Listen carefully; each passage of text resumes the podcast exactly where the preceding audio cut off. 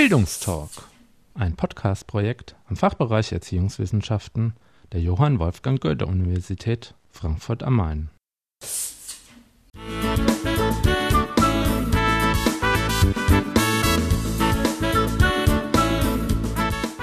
Hallo und herzlich willkommen zu einer weiteren Folge des Bildungstalks. Diesmal sind wir über die PISA-Studien im Gespräch mit Professor Dr. Eckhard Klima.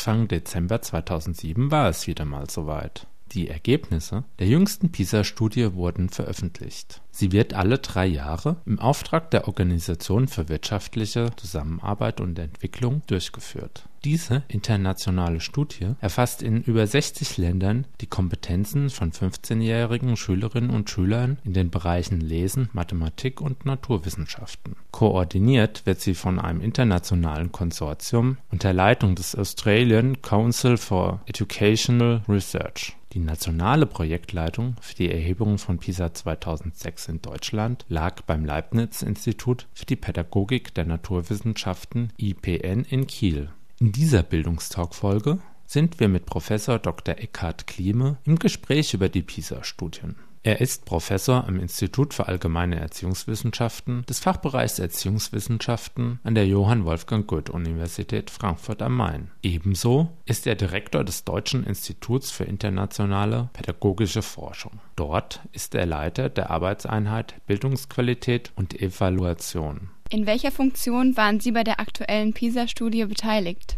in Pisa 2006 war und bin ich Mitglied des sogenannten Nationalen Pisa-Konsortiums, das unter Federführung des IPN in Kiel, also des Kollegen Manfred Brenze, hier in Deutschland für die Pisa-Studie verantwortlich ist. Und ansonsten bin ich seit den Anfängen dabei in verschiedenen Funktionen. Und verantwortlich im Rahmen des Pisa 2006 Konsortiums sind meine Mitarbeiterin Brigitte Steinert und ich für Analysen auf der Schulebene. Das heißt, wir untersuchen Qualitätsmerkmale von Schulen und deren Auswirkungen auf die Schülerleistung Leistung. Das wird aber erst publiziert in Zeitschriften, Aufsätzen und in einem Band zum Ländervergleich Ende dieses Jahres. In den Medien und der Politik wird meist die Frage, welches Land auf welchem Platz liegt, als Maß der Dinge angesehen. Ist das zielführend? Die Frage, ob das zielführend ist, ist schwierig zu beantworten, weil unterschiedliche Adressaten der Studie sicher verschiedene Ziele haben. Die Bildungspolitik hat tatsächlich häufig das Ziel zu fragen, wie gut ein Bildungssystem im internationalen Wettbewerb steht. Und da ist so ein Ranking in der Tat zielführend. Als Erziehungswissenschaftler bin ich überzeugt, dass mir ein solches Ranking nicht reicht. Es sagt mir kaum etwas über die Qualität von Bildung. Andererseits kann ich aber auch nicht denjenigen zustimmen, die sagen, ein erweitertes Bildungsverständnis würde vollkommen auf der Strecke bleiben. Und dazu muss man sich klar machen, dass so eine empirische Studie wie PISA Indikatoren liefert, die auf etwas verweisen, was sie gewiss nicht voll erfassen können, für das sie aber sozusagen exemplarisch stehen. Das heißt, wenn in PISA Lesekompetenz, mathematische Kompetenz und naturwissenschaftliche Kompetenz gemessen werden, wird keiner behaupten, das sei Bildung, wie sie insgesamt in unserem Schulsystem oder im Bildungssystem als Ziel verfolgt verfolgt wird, aber es sind relevante Teilaspekte, die für das Ganze stehen können. Und ich glaube, wenn man sich die Funktion von Indikatoren klar macht, an einem messbaren Ausschnitt exemplarisch etwas für das Ganze zu zeigen und zu untersuchen, dann kann man auch akzeptieren, dass es hier durchaus um Bildung geht. Wo liegen Ihrer Meinung nach die Stärken und Schwächen der PISA-Studie?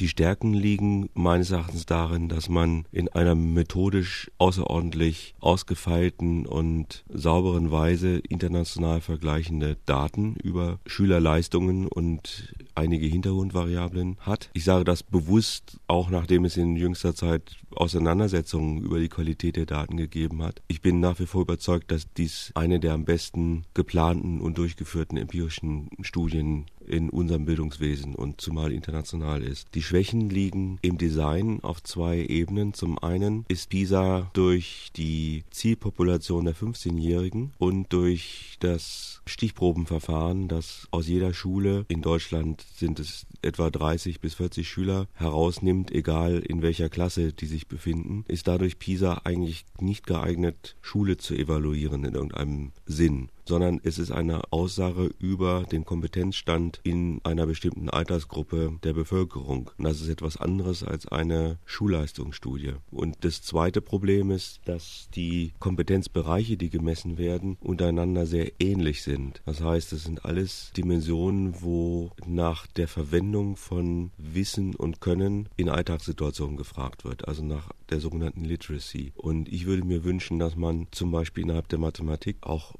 unterschiedliche Profile erfasst, dass man also zum Beispiel schlichtes mathematisches Faktenwissen und Routine können auch abfragt. Nicht, weil ich das wichtiger fände als das, was in PISA getestet wird, sondern weil ich es spannend finde, in einem Bildungssystem oder auch in einer einzelnen Schule zu erfahren, wie das Profil aussieht also wo die relativen Stärken und Schwächen sind. Und PISA hat insgesamt eine so einheitliche Philosophie von Kompetenzen, dass man leider wenig Profil sieht. Sind die unterschiedlichen Bildungssysteme in den teilnehmenden Ländern der PISA-Studie überhaupt miteinander vergleichbar? Eine schwierige Frage. Vergleichbar ist ja fast jedes. Also ich kann auch Äpfel und Birnen vergleichen, um diesen berühmten Spruch aufzugreifen, weil beides Obst ist und weiß ich, wenn ich den Vitamingehalt untersuche oder das Gewicht oder sonst irgendwas, kann ich alles vergleichen. Die Frage ist nicht, ob es vergleichbar ist, sondern was eigentlich die Dimension ist, auf der ich vergleiche. Also das Konstrukt. Wie gesagt, PISA ist eine Studie, die eigentlich nicht wirklich Schulleistungen untersucht, sondern die den Kompetenzstand bei 15-Jährigen untersucht. Und der ist durchaus vergleichbar. Die Leute Leute, die sich das ausgedacht haben, waren sich dieser Tatsache sehr bewusst. Im Englischen wird in diesem Kontext von einer sogenannten Yield Study gesprochen. Das heißt, eine Studie, die sozusagen das Gesamtergebnis, Yield, das kumulative Ergebnis von Bildungsbemühungen wiedergeben, egal in welchem Alter sie stattfinden, egal wo sie stattfinden. Also es ist völlig klar, dass in den PISA-Ergebnissen sich die Bildungsbemühungen über die Lebensspanne hinweg niederschlagen, dass sich Effekte des Elternhauses, des sozialen Hintergrundes, der schulischen, der außerschulischen Bildung, Wertsysteme in den Ländern Ländern etc. etc. niederschlagen. Und wenn man sich das klar macht, dann ist man noch davor gefeit, das als einen schlichten Wettbewerb zwischen etwa den Strukturen verschiedener Bildungssysteme zu sehen. Das ist es natürlich nicht. Was und wie wurde bei der PISA-Studie 2006 getestet? Getestet wurden wie üblich Lesekompetenz, mathematische Kompetenz, naturwissenschaftliche Kompetenz. Letztere diesmal mit besonderem Gewicht, weil der Schwerpunkt dieser Studien ja alle drei Jahre wechselt. Die Kollegen vor allem in Kiel, die auch auf internationaler Ebene an dem Konzept beteiligt waren, haben, wie ich finde, ein sehr interessantes Konzept von naturwissenschaftlicher Kompetenz hier umgesetzt, weil sie sich schon bemüht haben, so ansatzweise doch unterschiedliche Teilprofile zu identifizieren. Es gibt also eine Skala, die sich eher, sagen wir, mit klassischem naturwissenschaftlichen Wissen und dessen Nutzung zur Erklärung von naturwissenschaftlichen Phänomenen beschäftigt. Es gibt eine Skala, bei der es eher darum geht, ob ein Schüler, eine Schülerin erkennt, wie eigentlich Naturwissenschaft als Wissenschaft arbeitet. Also zum Beispiel, welche Bedeutung Hypothesen haben, welche Bedeutung Experimente haben. Und es wird auch in einer innovativen Weise nach Interessen gefragt. Also verbunden mit den Testaufgaben wurden die Schüler immer auch gefragt, wie wichtig ihnen diese Gegenstände sind, über die die Testaufgaben handeln und inwieweit sie daran interessiert sind. Ich finde es wichtig, dass hier ein Versuch gemacht wird, sozusagen Leistung und Interesse oder Motivation wirklich parallel zu untersuchen. Das finde ich sehr spannend. Welche sind Ihrer Ansicht nach die wichtigsten Ergebnisse der jüngsten PISA-Studie? Von dem, was bis jetzt publiziert ist, finde ich in dem deutschen PISA-Bericht, den die Kollegen aus Kiel rausgegeben haben, am wichtigsten das Kapitel über Unterricht was am wenigsten bekannt ist und nie in irgendwelchen politischen Debatten auftaucht, weil sie einmal mehr aufzeigen, wie problematisch, wie restringiert der Unterricht in Gymnasien ist in Deutschland. Das wissen wir aus verschiedenen Studien, dass der häufig langweilig ist und die Kapazitäten der Schüler nicht wirklich nutzt. Und sie machen deutlich einen Unterschied, der mir generell in der Unterrichtsqualitätsforschung in der Lehrerbildung sehr wichtig ist, nämlich zwischen Aktivität im Unterricht in allgemeiner Weise und dem, was wir kognitiv kognitive Aktivierung nennen, das heißt der Herausforderung eigenständigen systematischen Denkens im Unterricht. Sie können nämlich ganz konkret zeigen, dass je mehr im Unterricht experimentiert wird, also je mehr die Schüler irgendwie dabei sind und aktiv sind, umso motivierter sind sie. Das ist schön. Das machen ja auch viele Lehrerinnen und Lehrer, in meistens sogar noch mehr außerhalb des Gymnasiums, in Hauptschulen oder Realschulen. Bemühen sie sich, Schüler möglichst aktiv einzubeziehen. Das Problem ist, dass diese Art von Unterricht zwar die Motivation fördert, aber eben nicht das in diesem Fall naturwissenschaftlich Verstehen, sondern das wird nur gefördert, wenn man sozusagen nicht zu viel tut, sondern immer auch Reflexionsphasen hat. Das heißt, es ist die Kombination von Tun und Reflektieren, die wichtig ist für das Wissen. Das wird dort mit etwas einfachen Modellen, aber glaube ich doch ganz sinnvoll gezeigt. Und im internationalen Bericht, den die OECD rausgegeben hat, finden sich sehr anspruchsvolle, sehr differenzierte Auswertungen über den Zusammenhang zwischen System und Schulmerkmalen einerseits und der Schülerleistung andererseits. Also zum Beispiel die Frage, inwieweit sich Schulautonomie, Evaluationsstrategien in Staaten, die Verpflichtung der Schulen, sich sozusagen regelmäßiger Inspektionen und Evaluation zu unterziehen, inwieweit sich so etwas niederschlägt in den Schülerleistungen. Und es wird, glaube ich, schon deutlich, dass diese neuen Instrumente der Qualitätssicherung tatsächlich einen Wert haben, der sich ablesen lässt auch an dem Niveau der Schülerleistung und an der Reduktion von sozialen Disparitäten. Können Vergleiche mit früheren PISA-Studien gezogen werden? Vielleicht spielen sie ja jetzt auf diese Wahnsinnsdebatte an, die durch die Presse gegangen ist und die viele Politiker aufgeregt hat. Ja, sie können. Das Problem ist, dass so etwas methodisch sehr anspruchsvoll ist, wenn man es eben über mehr als 30 Staaten hinweg einheitlich machen will. Und das ist ja bei PISA intendiert. Was man dazu braucht, etwa im Fall der Naturwissenschaften, ist, dass man die Naturwissenschaftsaufgaben, die in früheren PISA-Zyklen, also 2000, 2003 eingesetzt worden sind, dass man die zum Teil in 2006 wiederverwendet und sozusagen die neuen Ergebnisse über diesen sogenannten Anker auf den Leistungsskalen der früheren Erhebungen abbildet. Das setzt aber voraus, dass die paar Ankeraufgaben, die man hat, das sind nicht so viele, dass die über die Jahre hinweg und über die Staaten hinweg sich gleichartig verhalten. Also eine Aufgabe, die im Jahr 2000 im Land Frankreich schwerer gewesen ist als der Durchschnitt soll im Jahr 2006 in Deutschland auch schwerer sein als der Durchschnitt. Es ist nicht immer leicht, diese Anforderungen zu erhalten, wenn man sehr komplexe Testkonstrukte hat, wie in diesem Fall mit dem naturwissenschaftlichen Verständnis. Die Leute in Australien, die die Skalierungen und die Rechnungen gemacht haben, haben selbstkritisch, wie sie sind, festgestellt, dass man sowas nicht tun kann und deshalb für Naturwissenschaften keinen Vergleich gezogen. Die Kollegen in Kiel haben es trotzdem gemacht, weil sie sich auf Deutschland beschränkt haben und dann sieht die ganze Sache ein bisschen einfacher aus, weil man die Probleme des internationalen internationalen Vergleichs nicht hat. Und deshalb haben in dem Streit, den es da gegeben hat, beide Seiten recht, was manchmal für Presse und andere schwer nachzuvollziehen ist. Welche Konsequenzen sollten Ihrer Meinung nach aus den Ergebnissen der jüngsten PISA-Studie gezogen werden?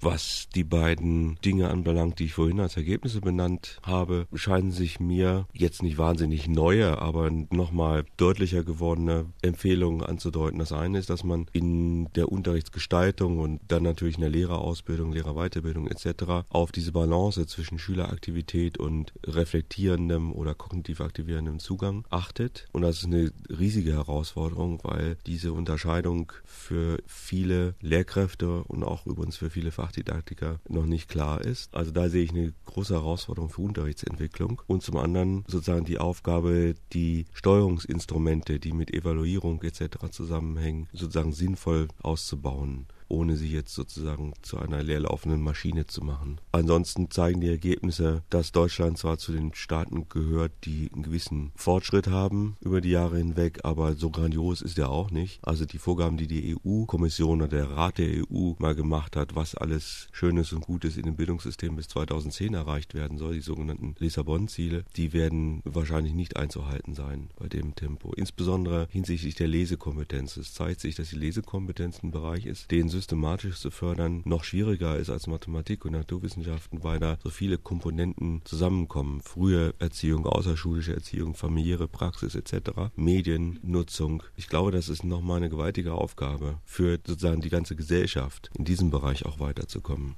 Das Deutsche Institut für internationale pädagogische Forschung hat im Auftrag der Ständigen Konferenz der Kultusminister der Länder in der Bundesrepublik Deutschland das nationale Projektmanagement für die PISA-Studie 2009 übernommen. Können Sie schon einen kleinen Ausblick wagen? Was wird getestet und was wird Ihre Funktion dabei sein?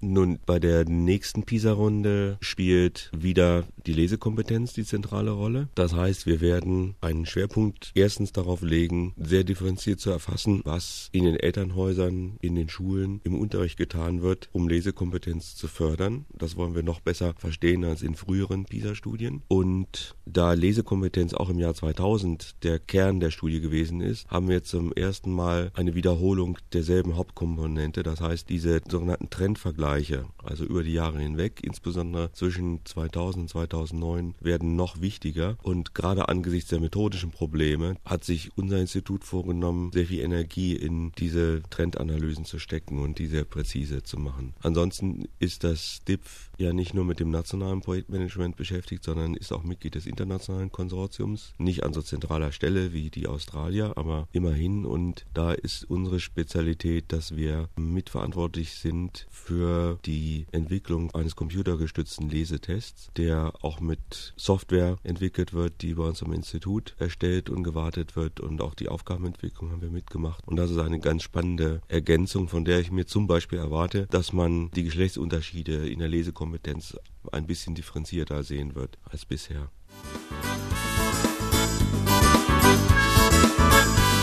Weitere Infos zur PISA-Studie 2006 sind auf unserem Blog zu unserem Podcast unter www.bildungstalk.de zu finden.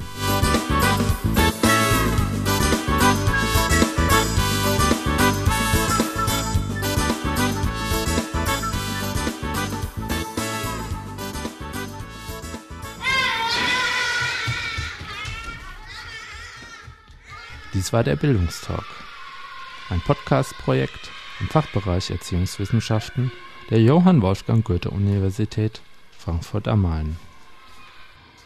Weitere Infos sowie Kontakt zur Redaktion unter www.bildungstalk.de